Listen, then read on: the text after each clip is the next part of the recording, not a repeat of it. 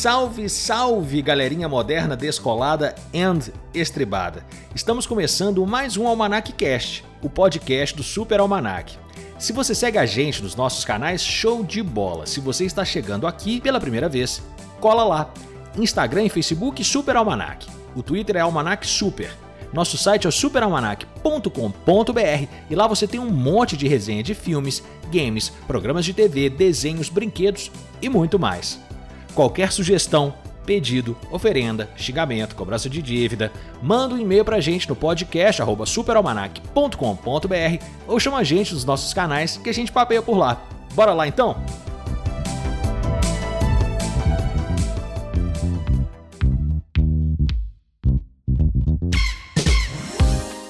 Salve, salve galera, estamos de volta aqui com Léo Soares e Rodrigo James. Eu quase comecei com a aquela minha voz de locutor apresentando vocês novamente, mas hoje é um bate-papo. Hoje não precisa ficar fazendo essa voz, não, né? E a gente, no último podcast, Léo, o que, que a gente falou? Você, puxou uma no final ali, mas a gente começou com Indiana Jones, falamos dos dois primeiros, a gente nem falou de, de A Última Cruzada, né? Que eu acho que também vale a pena dar essa pincelada. E hoje a gente vai continuar no, no tema aventura. Olha, Mr. Camilo, acho que foi muito legal participar do primeiro. A gente gostou tanto que já estamos aqui de volta no segundo e provavelmente no terceiro. Não é isso, Mr. James? Exatamente. Muito obrigado pela participação no primeiro podcast. Tanto que gostamos tanto, fez tanto sucesso, nossos milhões de ouvintes pediram e voltamos aqui para o segundo podcast. E é, realmente a gente não falou do terceiro Indiana Jones, acho que vale a gente dar uma pincelada nele, mas eu acho que hoje o assunto vai partir até pra trecheira, hein? é a melhor parte dessa história. É. E, James, você falou bem, assim, dos nossos milhões de ouvintes, eu até queria pedir desculpa ao nosso patrocinador, que eu não falei no primeiro, então Mesbla, muito obrigado por ter patrocinado a gente, a Mesbla e a Transbrasil, né, a Aviação Transbrasil, que possibilitou esse encontro nosso maravilhoso em locais remotos no Brasil. Muito obrigado por, por todo esse auxílio e esperamos que vocês continuem acreditando no nosso trabalho. A gente vai depois mandar o negativo da gravação para vocês, para que vocês possam ter isso no acervo. E eu tô negociando, depois eu te conto, Camilo, tênis Headley, tá? Depois a gente Headley. conversa sobre isso. Tá? M2000 me ligou. Ligou, M2000 né? ligou. De depois tá a gente querendo. conversa. É. Atenção, galera, vamos focar. Vamos pra pauta. Vamos pra pauta. Indiana Jones e a Última Cruzada. Eu, como um pouco mais novo, eu confesso que foi o primeiro deles que eu assisti. Que eu tenho a memória de, de, de assistir mesmo, assim. Ele é de 89. Então já deve ter chegado aqui no Brasil VHS, vai, início dos anos 90, que tinha isso também, né? Quanto tempo que demorava um filme que saía do cinema para chegar no VHS? Essa necessidade de assistir no cinema, como é que era isso? Era bem mais de seis meses. Ah, bem mais de seis meses. Na verdade, anos. existia uma outra. Anos, às vezes. anos. Na verdade, tem uma outra janela aí que era quanto tempo o filme demorava para chegar no Brasil, no cinema, depois de ter estreado nos Estados Unidos. Às vezes era seis meses, porque eles respeitavam a história do verão então o filme estreava no verão americano, junho, julho, e acabava estreando aqui no nosso verão, dezembro e janeiro. Ou seja, seis meses. Agora, até sair em VHS, amigo. Eu passei a minha infância, eu fui. É, minha, minha infância e início de juventude, eu morei em Lisboa, Portugal, né? E lá ainda era bem depois daqui.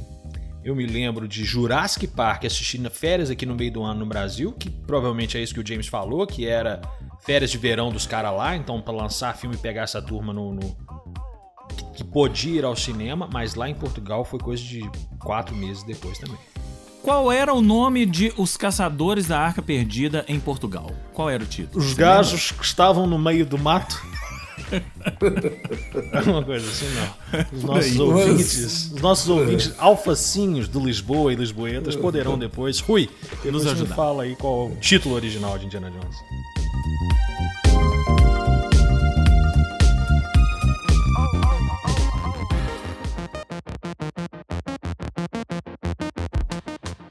Mas só fazer um adendo aqui sobre o lançamento. Esse lançamento no verão, posterior ao verão de lá, era tipo lançamento simultâneo mundial, meu amigo. Porque normalmente demorava muito mais que isso. Eu desde, porra, desde que eu descobri o VHS, e foi bem cedo, por uma influência de uma amiga da minha mãe, e uma casa que eu frequentava muito, ela já era cinéfila radical. É, e já fazia pirataria de filme, já fazia toda uma treta para conseguir assistir filme. Tô falando de uma época aí pré-videoclube do Brasil em Belo Horizonte, tá, gente? É, 1982, 3, algo do tipo. É, e eu via lá nessa casa e já conseguia assistir os filmes. Mesmo, e depois disso, ou seja, logo 84, 85, que é a hora que o videocassete começa a ficar, pelo menos em Belo Horizonte, mais popular Tô falando aí basicamente de Zona Sul, classe A mesmo, né, cara? Era uma ah, coisa é, cara, era uma coisa. É, absurdamente. Não, era. Ou você tinha que encher o saco muito do seu pai, como eu fiz, para comprar, ou então, cara, não, não, chegava. Eu acho que só lá para 86 Era um Chevette, Copa, né, meu? Custava um Chevette hatch. É isso aí. VHS. Ainda era VHS ou Betamax? Vocês tiveram contato com Betamax, não? Eu, bastante. Eu, bastante, mas eu não tive aparelho. eu, eu também tive o aparelho. É. Eu também. Agora, não. sobre VHS, vou fazer então uma conexão aqui que vai nos voltar para a pauta.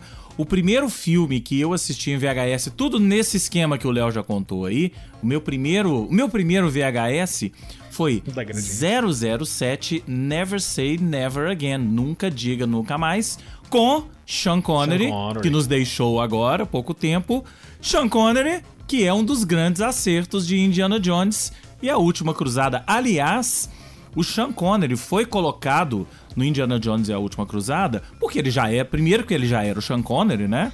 O Spielberg queria alguém famoso para interpretar o, o, o, pai do Indiana Jones, o Henry Jones, e e porque o Sean Connery era ele já era garantia, você imagina, o Sean Connery em 1988 para 89, ele já era garantia de bilheteria. Então, juntou uma franquia que já era garantia de bilheteria com um ator que já era garantia de bilheteria. Eu não tenho os números aqui, mas eu acho que esse foi o, o filme de maior bilheteria dos três. Não sei se você tem esses números. Não é, sei. Gente, gente, um milhão de reais. Faz sentido, viu, James? É, eu acho que foi um de maior bilheteria.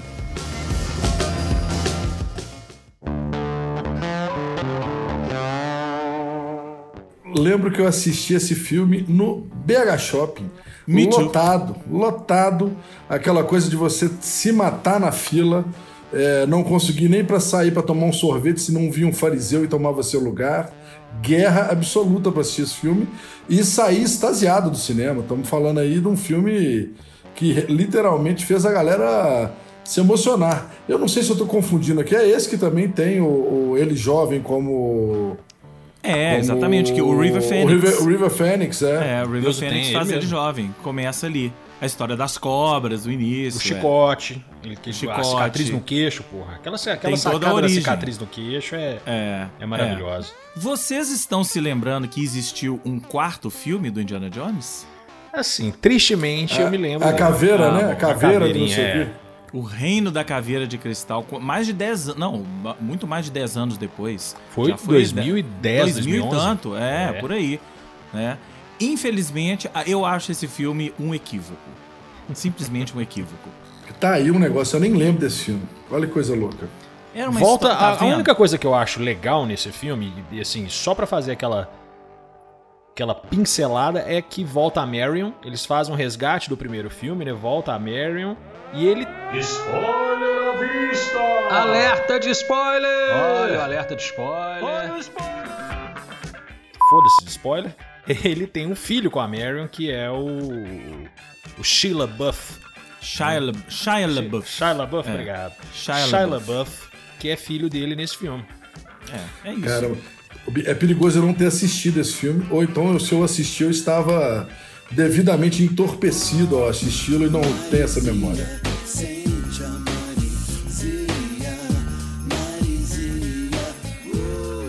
É, eu acho um equívoco. É uma história que não funcionou, não. Aliás, o filme, esse sim, deve ter sido dos quatro o que menos rendeu. E você é, estava e certo, impress... James. O último Eu estava certo? foi o é maior faturamento. Ah, então, 475 tá milhões de dólares só em bilheteria de cinema.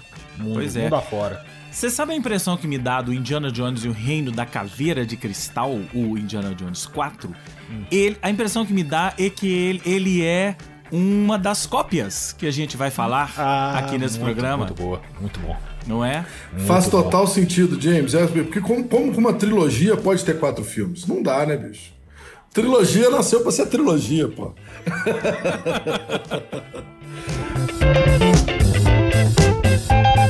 Vamos começar com as cópias então? Vamos, vamos começar com as ah. cópias. Vamos falar de Michael Douglas.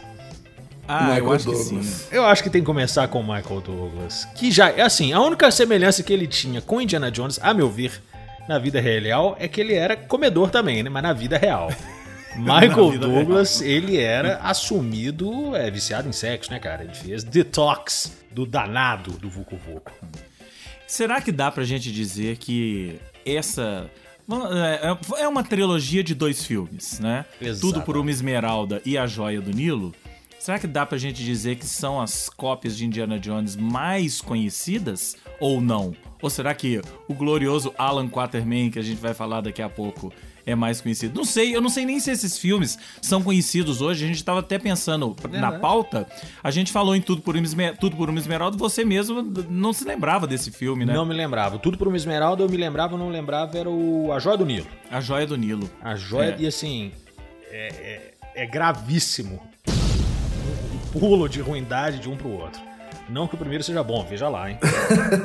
Cara, eu vou puxar um assunto aqui que tem tudo a ver com esses filmes, né? Eu, entre outras coisas na minha vida, quando eu tinha lá meus 12, 13, 14 anos, eu tive a oportunidade de trabalhar esporadicamente durante as férias em locadora de vídeo. Eu era tão obcecado com filme que eu ia para Viçosa, cidade do meu primo, Max, que com certeza vai nos ouvir aí, e ele trabalhava também, num, ele trabalhava numa, numa locadora de filme, e porra, eu ia passar férias na casa dele e eu acabava indo trabalhar na Acredite locadora também. Se e ficava ali fazendo, enchendo o saco, é, organizando filme, é, organizando ali as sinopses e tal, e dando orientações e dicas pros para as pessoas que iriam largar filme. E aí eu lembro muito bem de uma coisa que era o seguinte, que todos se encaixam nesses filmes que a gente está falando, porque você tinha a organização que era policial, Policial era o seguinte: tinha que ter uma polícia que dava tiro, é policial, ponto. E tinha aventura. Aventura é o seguinte: todo mundo que ia pro mato, ou pra Índia, ou pro Brasil, dava tiro, matava Rio, índio, matava Rio indiano. É, era aventura. Né? É, aventura era exatamente isso. Então, todos esses filmes eram do gênero aventura. E aí tinha horas que a aventura ficava magra, né, bicho? Então você tinha que ficar arrumando filmes iguais Catando, ao Indiana né? Jones. Né? É. Ou filmes que tinham essa conexão clara do cara sair da casa dele, ir para um país distante e matar alguém e arrumar um ouro, para colocar nessa nessa nessa prateleira ali do, do aventura. É, então, gostaria de fazer essa contribuição aí para os mais jovens agora, com essa onda de Netflix e, e de outras coisas. Assim, é filmes para você que não dorme à noite. Filmes para você que gosta da cor azul. É cada, é cada coisa esquisita que tem de gênero, né, cara? E não, essa, drama, essa drama, época era chorar, mais. comédia, é, fez rir. Era isso Pronto, aí. Não era quatro gêneros. Igual cor pra gente, né? Branco, preto, laranja, azul Exatamente. Agora, Agora tem uma o, infinidade. O, uma coisa que o Tudo por uma Esmeralda tinha. Vou falar do Tudo por uma Esmeralda e não do Joia do Nilo, tá? Okay. O Tudo por uma Esmeralda tinha. E que. E aí sim guardava semelhança com o Indiana Jones, além do fato de ser uma cópia, né? Mas é o humor. o humor. Eu acho que o, o Michael Douglas, com todos os todas as questões, né? Ele, ele tem um timing de humor. Aliás, o Michael Douglas recentemente foi até premiado com Emmy por uma série de humor que ele fez, né? Ele interpretando um papel engraçado, né? Ele fazendo um personagem engraçado. Mas ele, ele tinha essa coisa do humor. E a Kathleen Turner também. A gente está esquecendo da Kathleen Turner, que era a parceira dele no, no Tudo por uma Esmeralda. Uma diferença em relação ao Indiana Jones, que o Indiana Jones, as mulheres sempre estiveram ali em segundo plano. Então era a namorada daqui, a namorada ali, mas o Tudo por uma Esmeralda, se você for pegar até o cartaz do filme, são os dois, em peso é, de igualdade. É Michael é Douglas e Kathleen Turner. Já Michael é a Douglas mulher participando. foi o produtor desse filme, né? Uma curiosidade também. Eu sequer imaginava que Michael Douglas havia produzido qualquer coisa. E foi, foi sim. Ele, ele era Direção de Robert Zemeckis, hein? Robert, ah, isso aí, Robert Zemeckis. Mesmo para quem não, não fez a conexão, De Volta para o Futuro, né? Roteirista and diretor de De Volta pro Futuro. Ele foi diretor de Volta pro Futuro, isso. Roteirista e diretor de diretor, Volta pro Futuro. Diretor dos três de Volta pro Futuro, exatamente. É, os os caras estavam ali na, na praça, né, meu amigo? Toda hora pintava um trampo, né, meu irmão? Aí fazia coisa legal e fazia umas, tre umas trecheiras também, não tinha jeito.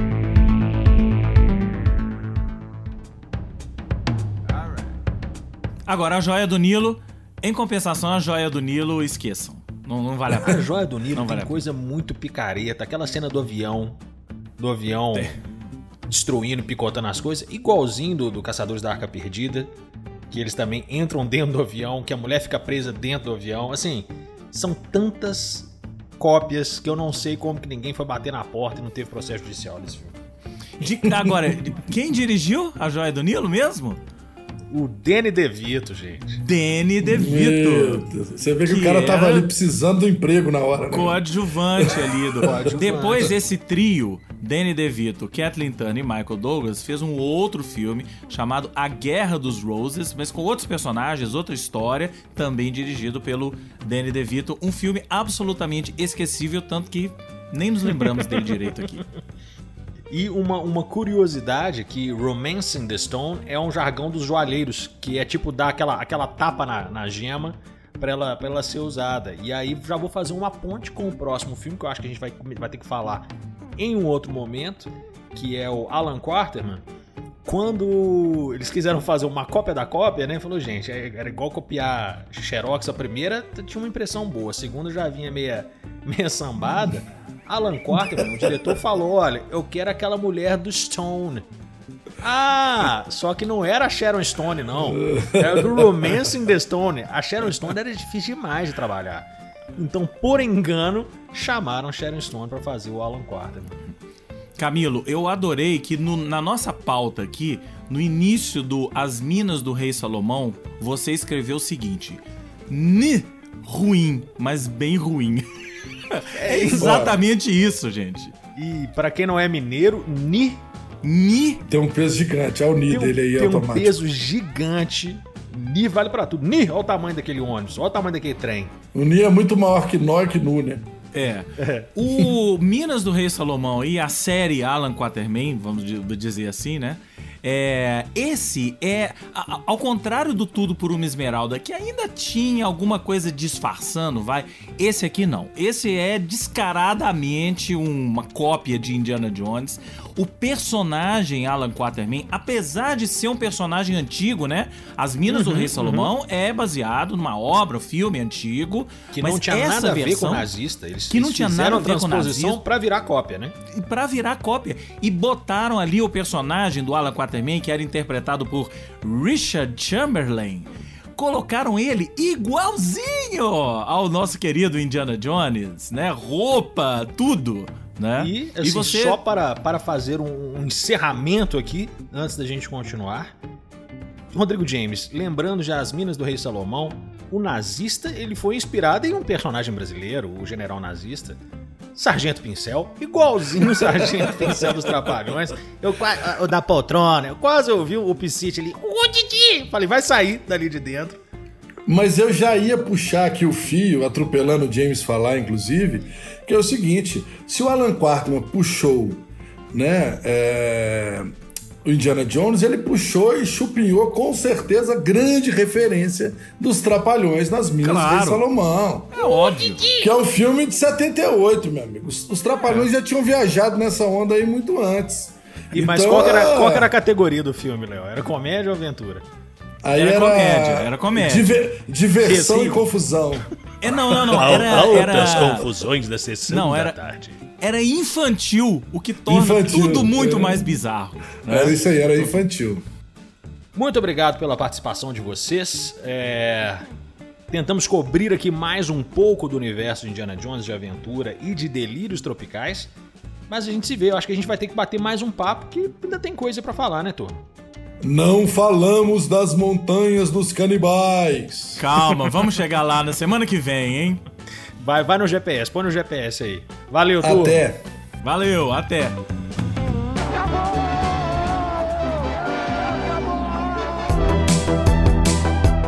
E é isso, turminha marota, matreira e matuta. Muito obrigado por terem ouvido mais um Almanac Cast. Se vocês quiserem participar da conversa, mandar qualquer correção ou pedir a nossa conta para fazer uma doação anônima de um milhão de bitcoins, só mandar um e-mail para o podcast superalmanac ou chamar a gente nos nossos canais para a gente papear. Segue lá. Instagram e Facebook é o superalmanac, twitter.com barra almanacsuper e fica sempre de olho em nosso site superalmanac.com.br que está cheio de atualizações. Nos ouvimos em breve. Um abraço!